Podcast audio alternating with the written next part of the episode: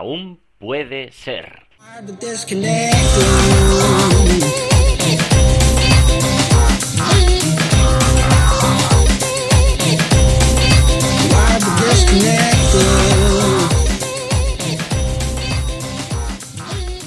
Hola amigos, bienvenidos un viernes más a este programa, aún puede ser, ya sabéis, el programa este en el que hablamos de todo lo que orbita alrededor de este fabuloso y entretenido mundo, mundo online, de emprendimiento online. Eh, bueno, con vosotros un servidor, Samuel Acera. No sé si, si ya habéis escuchado algún programa antes o, es el primer programa que escucháis. Sea como sea, bueno, pues nada, aquí estoy para lo que necesitéis y para hablar de, de estos temas que, que si estás escuchando esto porque te interesa o porque tu compañero de piso o un familiar lo está escuchando con sin cascos y, te lo estás tragando. Pues lo siento, un saludito para ti. Y un saludito también para José Manuel, que está hablando con por él, o sea, con, por LinkedIn con él y me ha dado eh, un poco de feedback del programa. Así que nada, muchísimas gracias José Manuel por, por lo que me has comentado, porque hombre, pues que me digan que el programa mola y que me digan que, que el formato que estoy intentando hacer pues eh, está bien genial, me alegra muchísimo y me da mucho ánimo para seguir cada viernes trayendo el programa.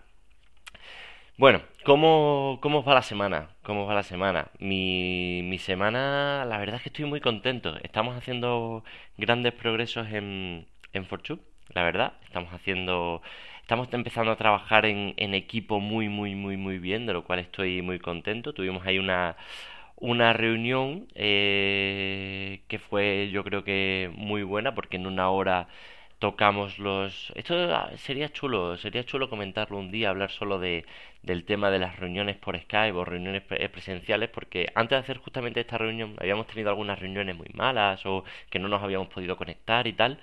Y, mm, y el día antes pues eh, puse a investigar un poco a escuchar algún podcast y tal hablando de, de reuniones y, y, la verdad es que es interesante porque se puede optimizar eh, bastante con, con, cuatro, con, cuatro tonterías. De hecho, es una de las cosas que, que nos hemos propuesto para, para las siguientes reuniones. Es con cuatro días de antelación hacer una serie de puntos que, que queremos tocar en esa reunión, mandárselos a todo el mundo que va a estar presente en la reunión, para que todo el mundo se prepare la reunión. No tiene sentido ir a una reunión si no sabes ni de lo que se va a hablar, ni de si tú tienes por qué estar o no en la reunión y si tienes algo que aportar. O sea que todo el mundo debe tener preparados esos puntos. Hacer la reunión. La reunión además está muy, muy guay porque si trabajas en trabajas en, en, distancia y bueno, trabajas como estamos haciendo nosotros, online, todo por, por Slack, hablando por el chat y tal, ponernos las caras está muy bien, por lo menos cada 15 días o cada mes eh, tampoco hay que abusar de las reuniones. O sea, yo, bajo mi punto de vista, abusar de las reuniones, pues eh, no, no tiene sentido. Habrá quien haga demasiadas reuniones y dirán, buah, ya está el pelmazo este convocando una, una reunión porque sí, o en fin. No, no, no, no. Las justitas, las justitas. Porque luego ya está el Slack o ya están las reuniones privadas. Decir, oye, pues te pego un telefonazo o te pego un, un Skypeazo. o, o por Hangout. No sé, últimamente el, Skype tengo en mi... A veces va bien, a veces va mal, ¿cómo va vosotros? En fin. Y después de la reunión, pues lo que hemos propuesto que vamos a hacer es eh, un resumen de los puntos que se han tocado y de las resoluciones que se han hecho para que todo el mundo sepa cuál es su cometido con respecto a lo que se ha hablado. Total, que nuestra reunión ha ido de perlas y, estamos ahora mm, trabajando mejor. Hemos eh, implementado alguna herramienta como Toggle para, para saber en qué estamos echando tiempo y saber eh, cuánto tardamos en hacer esto, en hacer aquello y saber eh, luego, pues si pasa un mes o pasa dos meses, sabremos, por ejemplo, si le estamos echando demasiado tiempo al desarrollo de un proyecto cuando deberíamos estar echándole más tiempo a la comercialización o deberíamos estar más tiempo enfocándonos en los afiliados o, deberíamos estar más tiempo enfocándonos en el SEO de la página o en conseguir links o en fin tener un poco también eh, estudiado en qué se está echando el tiempo y, cómo. Eso ha sido un poco el, tema de la, reunión y estoy muy contento porque la verdad es que estamos trabajando de fábula. Y, nada, de aquí un, saludo a mis compis que están, la verdad es que es genial, genial. Súper contento. Y bueno, pues eh, el tema del día, el tema del día es eh, el éxito del fracaso, ¿no? Estudiar un poco qué es lo que mm, qué es lo que ha hecho que otras startups fracasen y estudiar un poco mm, para, para no caer, no tropezar con la misma piedra. Es verdad que, mm, que dicen que nadie escarmenta en cabeza ajena, o al menos así dice esa frase. Nadie escarmenta en cabeza ajena y para aprender hay que fracasar. O sea que empecemos el tema del día como enfocándonos en lo que siempre se dice, ¿no? Que el fracaso no es el fracaso absoluto, sino que hay un éxito detrás del fracaso y es el aprendizaje. El aprendizaje y, y no solo eso, voy a añadir una cosa más, y es el estar orgulloso de haber fracasado, porque si has fracasado al menos lo has intentado. Así que no era una idea que has tenido ahí en mente y, la has dejado en el cajón de las ideas, sino que la has sacado, la has puesto encima de la mesa, eh, te has puesto a darle martillazos y, mm, con todas las herramientas que tenía hasta que al final has sacado algo que no era lo que tú querías, no ha funcionado, pero quizá la próxima vez no coges un martillo, sino que coges un alicate. Bueno, pues es un poco la idea. Y, y está claro que está lleno de ejemplos el mundo de emprendedores de, de, que de grandes fracasos han surgido grandes éxitos, ¿no? tampoco voy a parar a hablar de, de, los que han fracasado, de los que han tenido éxito después, porque eh, Internet está lleno. Lo que, lo que mola es ir viendo algunos puntos que, que yo creo que son importantes eh, y nada, pues ir, ir, ir comentándolo, ir. Entonces, bueno, pues eh, la libretita que tengo aquí de podcast, no sé si escucháis las hojas vamos a, ir punto por punto que he ido apuntando y, bueno, pues los comentamos. Vale, pues eh, querer abarcarlo todo con un pequeño equipo. Esto, esto es muy interesante porque, claro, si tienes un pequeño equipo fundador, un pequeño equipo que empieza con la idea que no es ni siquiera todavía ni una sociedad, ni, ni es nada, simplemente que, que, bueno, que se está empezando, como quien dice, a vender o todavía ni siquiera se ha vendido, habría que enfocarse en los puntos principales del proyecto y de la base. Pero si intentas abarcarlo todo, intentas mm, ir más allá de un producto mínimo viable y decir, no, pues ahora queremos que además la plataforma que estamos construyendo de, por ejemplo, aprendizaje de idiomas, ¿no? Eh, queremos que la, tenga también un foro y que tenga esto y que tenga lo otro y con tres, cuatro personas que lo estéis montando o, dos personas o, incluso si eres tú abarcarlo todo mm, mm, eso casa un poco también con el tema del tardar demasiado tiempo en tener un producto mínimo viable o sea el producto mínimo viable debería salir súper rápido intentar eh, intentar venderlo cuanto antes. Este es otro punto que tenía aquí marcado, que era asegurar las primeras ventas con velocidad. Eh, claro, esto es, esto es una cosa que, yo me he dado cuenta, dando cuenta que, cuanto antes vendamos algo, mejor, porque antes vamos a tener feedback de la persona que nos lo ha comprado. La gente, cuando no pone dinero encima de la mesa, el feedback que te da tampoco es tan bueno. Pero cuando tú tienes su dinero, ya la gente dice, ey, ey, ey, que tienes mi dinero, yo lo que quiero es esto.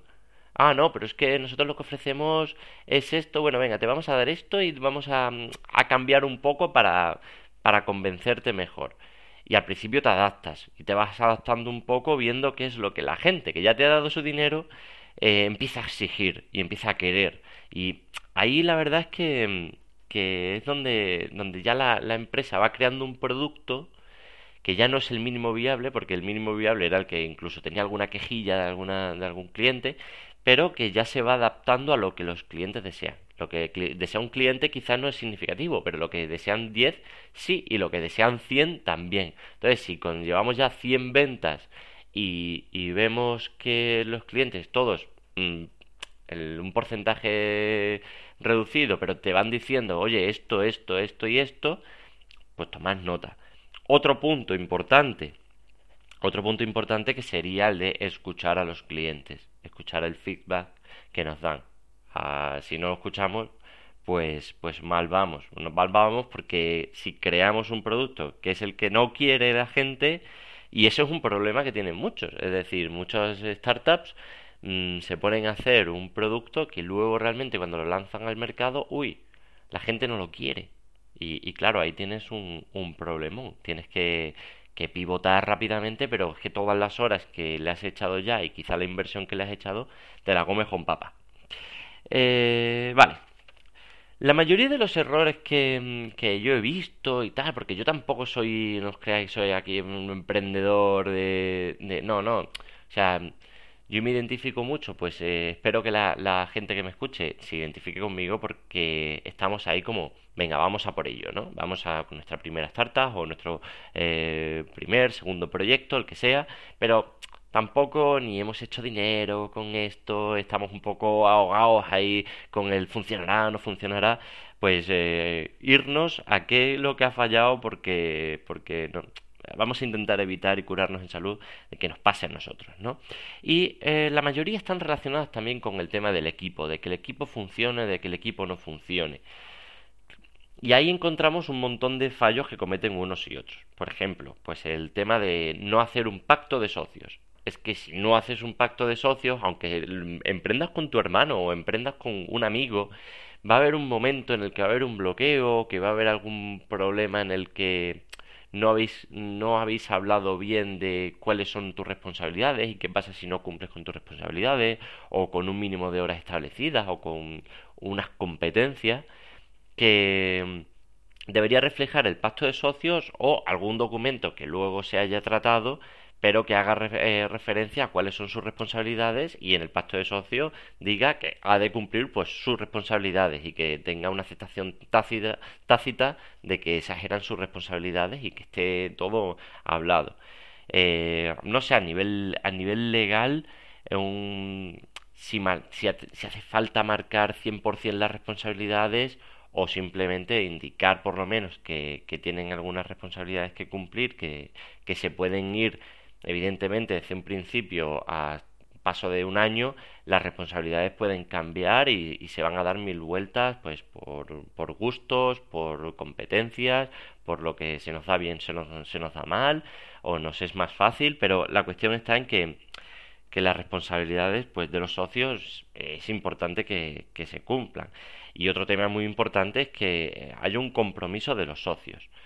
Eh, Claro, yo mm, esto lo veo, que, que si tenemos unos socios, pues no podemos meter a alguien que sea un oportunista, que diga, no, pues mira, a mí me, me meto, al principio digo todo que sí, no sé qué, firmo un pacto de socios en el que se estipula que tengo un porcentaje o que tengo no sé qué o no sé cuánto, y, y empieza a funcionar, y luego pues eh, esta persona pues yo qué sé, mm, deja de, trabajar y, va pasando, pasa mucho del rollo y tal, y luego acabas pues llevando un lastre. Esto a mí mm, lo he tenido que medio solucionar en un pasado, fue de buenas maneras y fue por otras cuestiones y, y no pasó nada, pero me imagino que habrá proyectos en los que esto pase de malas. Y, uff, eso es un follón. Y he leído bastante acerca del tema para, para ver que, efectivamente hay proyectos que se han caído por luchas internas, que es tiempo y es eh, neuronas que queman en solucionar eso y no en que en que funcione bien el tema y dedicarse el tiempo a, las cosas del, de la startup. Bueno, um, hablando más cosas del tema de, de socio, pues eh, sería importante que cada startup tenga alguien que, mm, que, sepa gestionar una empresa o que haya por lo menos tenga conocimiento teórico de gestionar una empresa. Y o por lo menos alguien sobre todo a nivel de fundadores y tal que, que se impliquen en conocer cómo gestionar una empresa todo lo que es el tema de mm, que si montar una sociedad o, o montarse hacerse autónomo o porque eso cuando no tienes experiencia, yo a mí me, ha costado tiempo y, esfuerzo el saber que si me tengo que dar de adulto autónomo, que si cuánto voy a tener que pagar, que si eh, el tema de los 50 euros al mes, que si luego cuando seamos una sociedad qué va a pasar, que si pido una subvención y no sé cuánto, buah, es un jaleo que flipas. Y luego a nivel contable, eh, también, también. Y luego, en fin, que eso... Mm, por lo menos uno que, que eche tiempo en eso o varios si puede ser, o dos, por ejemplo, que sepan de qué va el rollo. Bien, em, aparte de esto, aparte de esto, luego está también el tema del dinero, que es otro tema fundamental de fracasos y, y de quebraderos de cabeza. Yo por lo menos lo que recomendaría o lo que me aplico es un poco el tema de la sensatez. Y mm, ya me acuerdo un proyecto que tuve que compré, lo primero que hice fue, uh, flipado, ahí gastarme 100 euros en camisetas. Camisetas que, que te las comes con patatas. O sea, ponerte a gastar dinero en cosas a destiempo, pues no tiene mucho sentido que si te gastas el dinero en camisetas, que si te gastas en dinero en no es que he hecho unas pegatinas para unas carpetas súper chulas, porque tal, o me he gastado, he registrado 30 dominios de nuestra marca. Y además he registrado la marca en no sé cuántos países y en Estados Unidos y para un poco el carro si todavía no tienes ni siquiera un producto que vender, tienes solo una marca y un logotipo guarrero, que a lo mejor el logotipo dentro de tres meses no te gusta o, ni siquiera has validado tu, producto mínimo viable y estás ya registrando la marca en Estados Unidos. O sea, cabeza, porque la caja, desgraciadamente, para la mayoría de los proyectos no es muy amplia. Y, y claro, luego está el tema de la financiación.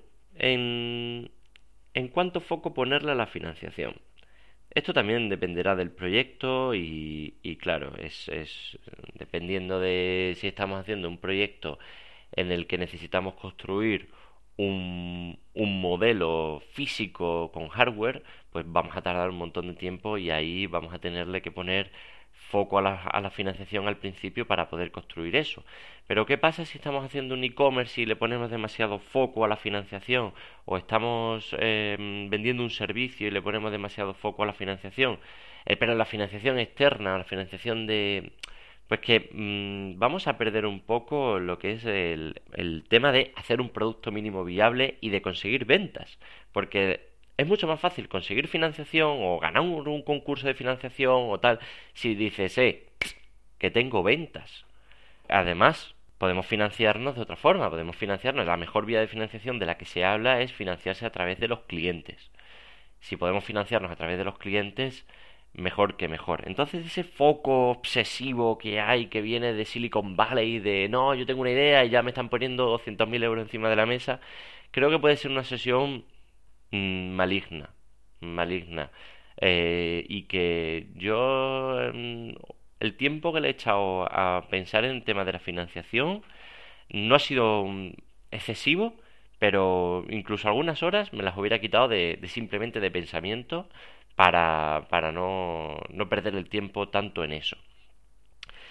Eh, claro que evidentemente la financiación es, necesaria y, y, en, su momento hay que pensar en ella y, y hay que buscarla pues eh, sin tampoco sin que se nos vaya la cabeza sin pedir una financiación excesiva porque también hay proyectos que mueren por pedir demasiado dinero más dinero del que realmente necesitan para su proyecto o del que necesitan gastar o del que saben controlar, porque yo digo la verdad, a mí ahora mismo me entran eh, medio millón de euros y, y no te sé decir si a día de hoy soy capaz de gestionar medio millón de euros, que se dice pronto, pero, pero gastar medio millón de euros es complicado.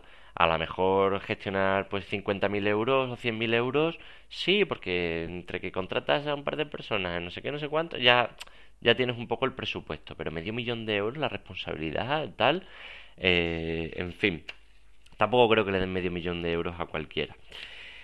Y, y luego, importante también el tema de lo que estamos hablando, de aprender de los fracasos de otros, que para eso también hago el programa, para aplicármelo a mí mismo y para aplicárselo a quien quiera aplicárselo.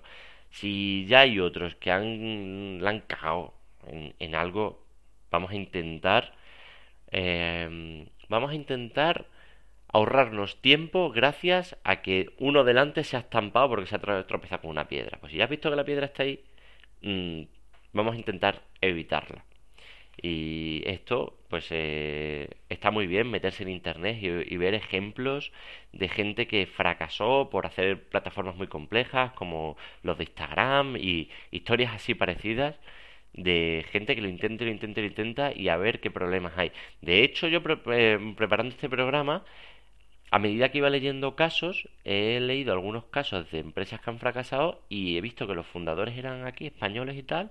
Y digo, oye, pues mira, le voy a, le voy a conectar por LinkedIn y le voy a escribir diciéndole que, que me he enterado, tal, no sé qué, que he leído lo que él comentaba en ese artículo de lo que ha aprendido y que me encantaría hablar o comentar o ver. Pues bueno, pues si tienes la posibilidad de reunirte con alguien que ha fracasado en un sector parecido al tuyo y que te puede venir bien, pues oye, enviarle un mensaje gratis por LinkedIn, ¿sabes? Así que intentarlo y, y, si te reúnes con él, pues va, va a salir, yo creo que va a ser una hora muy bien aprovechada, o media hora, lo que se eche. Y por último, el último punto, eh, habrá muchísimos más puntos, ¿vale? Pero creo que es muy importante ser consciente de que emprender es duro. Y aunque es satisfactorio, si te gusta o si te gusta el proyecto en el que estás haciendo, es duro emprender, o sea, sobre todo al principio cuando empiezas y no tienes ni idea de nada, ya no solo hacer tu proyecto, sino tener claro que es todo lo que hay que hacer para hacer un proyecto, o sea, que son es el doble trabajo. Claro, si es tu tercer proyecto, pues ya llevas mucho adelantado y vas a tiro hecho en la mayoría de las gestiones. Quizá en un 80% o un 70% de las gestiones, más aún si, si encima estás sobre tu sector, ya las llevas a tiro hecho. Mm, pero al principio te las dan por todos lados. Entonces, eh, hay, que, hay que estar preparado mentalmente para decir, oye, mm, me voy a, me voy a embarcar en esto y a ver cómo, a ver cómo me lo gestiono, porque luego, como es tanto tiempo, a lo mejor los fines de semana en los que mis amigos se van a la playa, a lo mejor yo me quedo aquí picando código, me quedo en casa estudiando cómo va el tema de para pedir una subvención y, y, aparte me quedo eh, haciendo contenido. Claro, o sea que eso, eso hay que tenerlo clarísimo para luego no empezar y no quemarte. Y, yo lo he pasado y, y, compis, compañeros de, de, esto con los que he hablado, eh, pues hay momentos en los que se ve que están un poco quemados o porque todas las actividades que hacemos no nos molan. Hay algunas que nos molan, otras más, otras menos, pero hay algunas que las tienes que hacer porque sí. Y las vas a hacer porque sí, trabajando en una empresa para tu jefe o las vas a hacer porque sí, emprendiendo, pero mm, hay algunas que es que no te vas a librar. Y mm, esa preparación mental pues va a evitar que, oye, aunque te quedes en tu casa ese fin de semana o en estas vacaciones, como estoy yo ahora mismo o tal, evitar el no quemarte. Y, y de alguna forma montártelo bien, hacer deporte, tener eh, eh, ratos de asueto para no quemarte porque la carga de emprender mm, es dura. Es dura o por lo menos yo la veo así. Bueno, pues eh, espero que os haya molado el tema de fracasos de cómo, de cómo emprender, de cómo o cómo no fracasar, o el éxito del fracaso para aprender el tema. Y, mm, y nada, si os gusta, pues le ponéis a 5 valoraciones de iTunes, iBox, bla bla bla. Y o me podéis contactar en samuelacera.gmail.com o por LinkedIn me podéis conectar si queréis o por mi página web samuelacera.com. Para dedicar este capítulo le vamos a poner banda sonora y voy a dejar una canción o un fragmento de canción de Johnny Thunders, Born to Lose, nacido para perder.